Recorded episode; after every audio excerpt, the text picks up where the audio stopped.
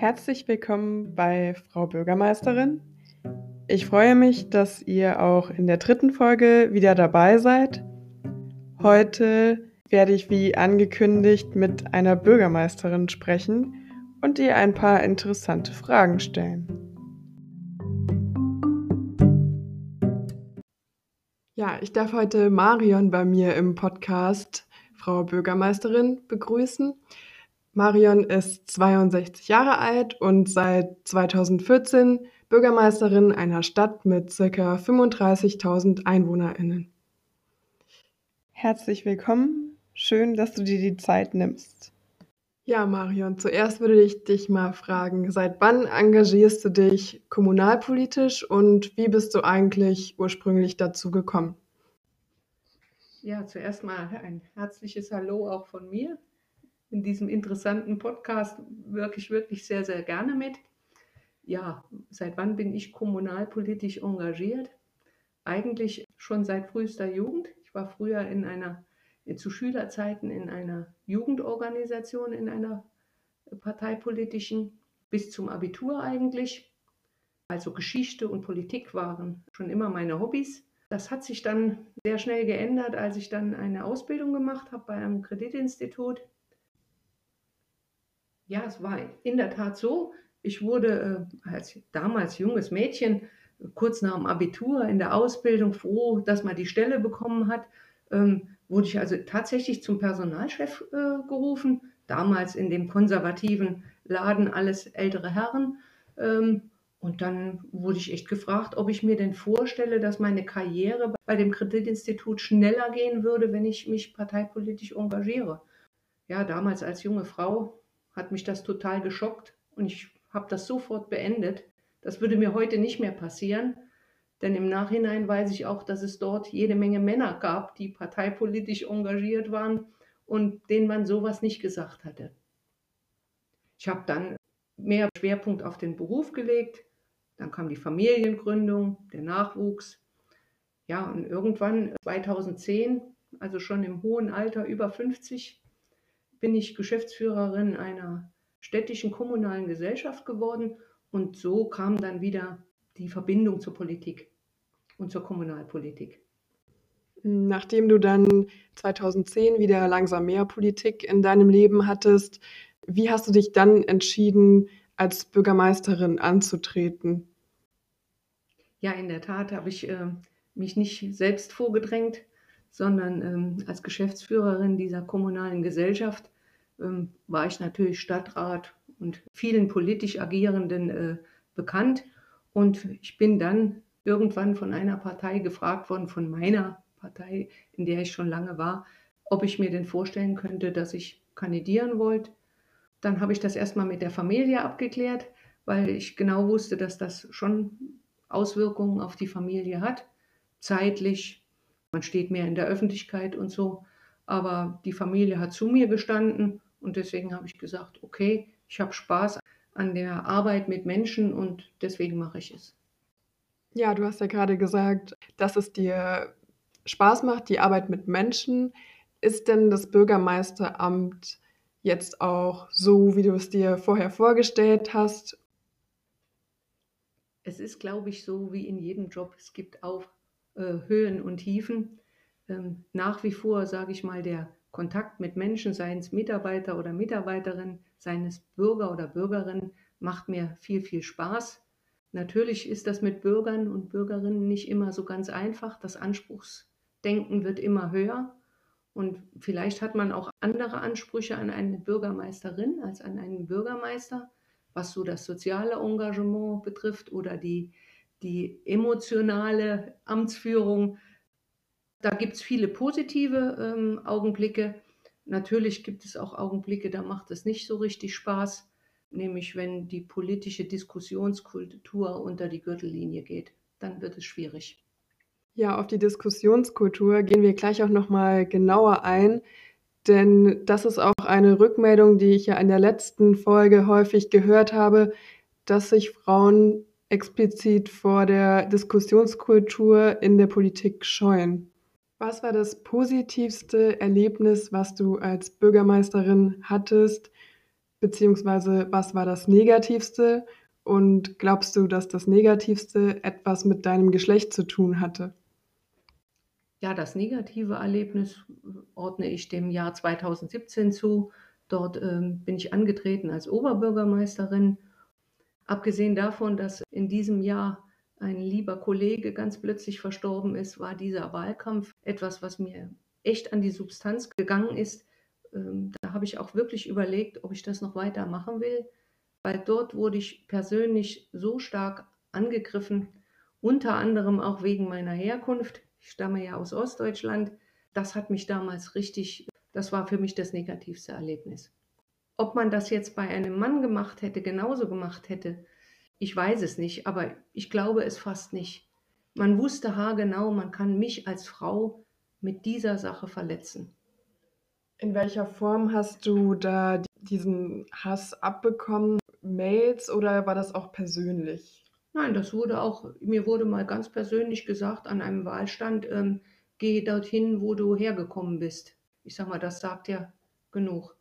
Und in jüngster Zeit, aber das haben wir ja leider öfters auch bei, bei männlichen Kollegen, gab es dann auch per Mail noch eine Morddrohung. Ja, das positivste Erlebnis war eigentlich kurz nach Amtsantritt. In 2015, wissen wir ja alle, wurden die Kommunen ja vor große Herausforderungen gestellt bei der Flüchtlingskrise, bei der Bewältigung der Flüchtlingskrise. Ich zeichnete in, in unserer Stadt dafür verantwortlich, dass ähm, das gut gelaufen ist.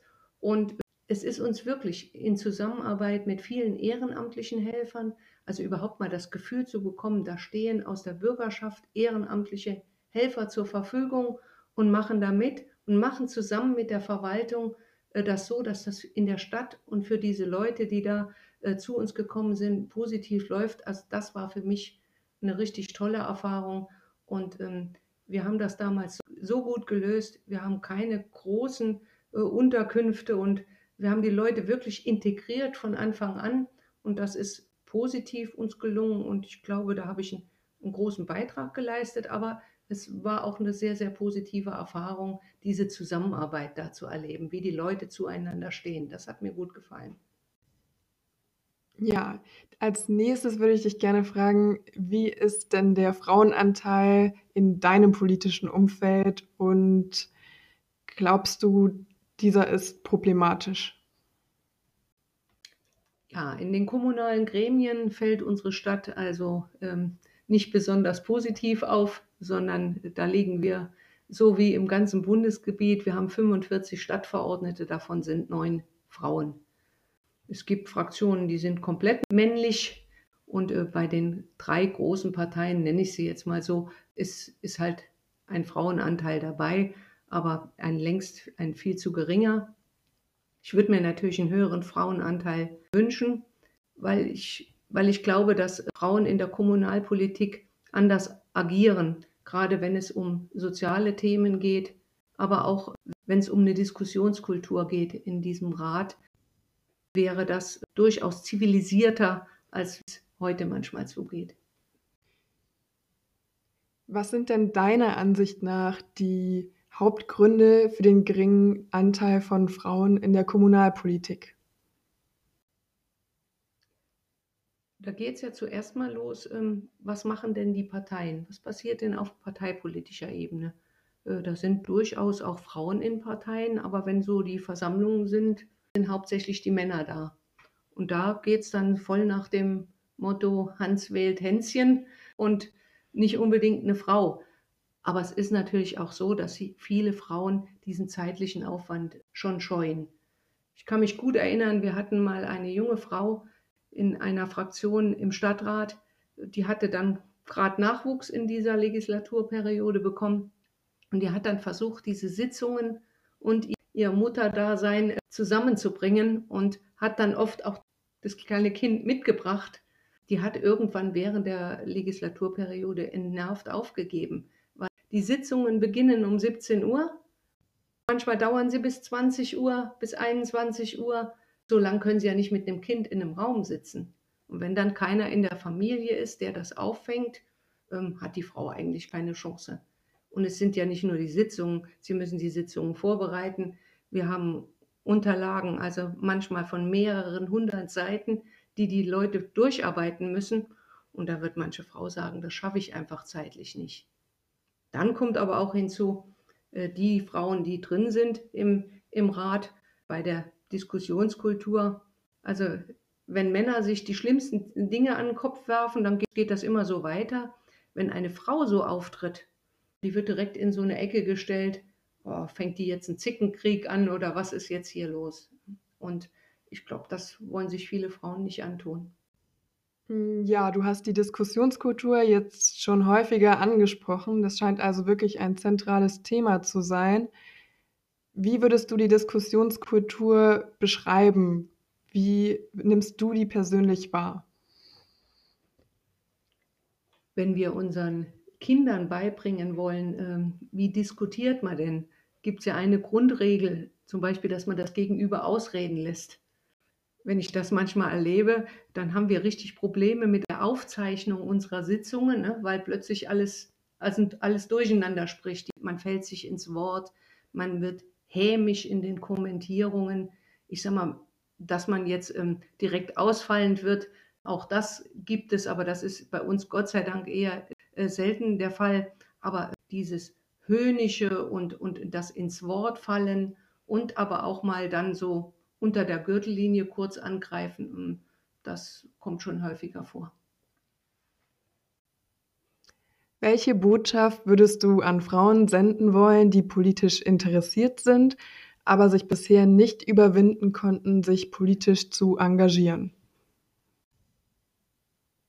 Wenn ich etwas bewegen will als Frau, dann bleibt eigentlich nur Po-Backen zusammenkneifen, äh, sich daran erinnern, dass man stark ist, was man schon alles geleistet hat und dann sich durchsetzen und auch immer vor Augen haben, auch als Frau kann man nicht everybody's darling sein. Ja, vielen Dank, Marion, dass du dieses Gespräch mit mir geführt hast. Ich glaube, das war sehr aufschlussreich. Ja, auch ich danke dir, Franziska, ähm, dass das ähm, so geklappt hat. Und ich wünsche mir ganz einfach, ähm, dass Frauen, die deinen Podcast hören, dann vielleicht sich ein Herz nehmen und sagen, okay, ich gehe in die Kommunalpolitik oder ich gehe in die Politik. Ich erkenne in Marions Einblicken viele Faktoren wieder, die in der letzten Folge von unterschiedlichen Frauen bereits angesprochen wurden. Was ich besonders aus dem Gespräch mitnehme, ist, als Bürgermeisterin kann es passieren, besonders taktlosen persönlichen Anfeindungen und Angriffen und Drohungen von politischen Gegnern sowie der Bevölkerung ausgesetzt zu sein. Gleichzeitig kann Marion aber auch durchaus positive Ergebnisse ihrer Arbeit sehen und gerade bei humanitären Herausforderungen sehr eng mit der Bevölkerung zusammenarbeiten. Für die nächste Folge besonders spannend. Marion ist der Meinung, dass die Diskussionskultur sich mit einem höheren Anteil an Frauen durchaus verbessern würde. Meinungsstarke Frauen werden im Gegensatz zu ihren männlichen Kollegen in Diskussionen ihrem Eindruck nach nicht in gleicher Weise ernst genommen bzw. Meinungsstärke wird bei Frauen gerne als Zickigsein abgetan. Womit wir beim Thema der nächsten Folge wären. Welche Auswirkungen hat geschlechterspezifische Erziehung von Jungen und Mädchen auf den Frauenanteil in der Politik?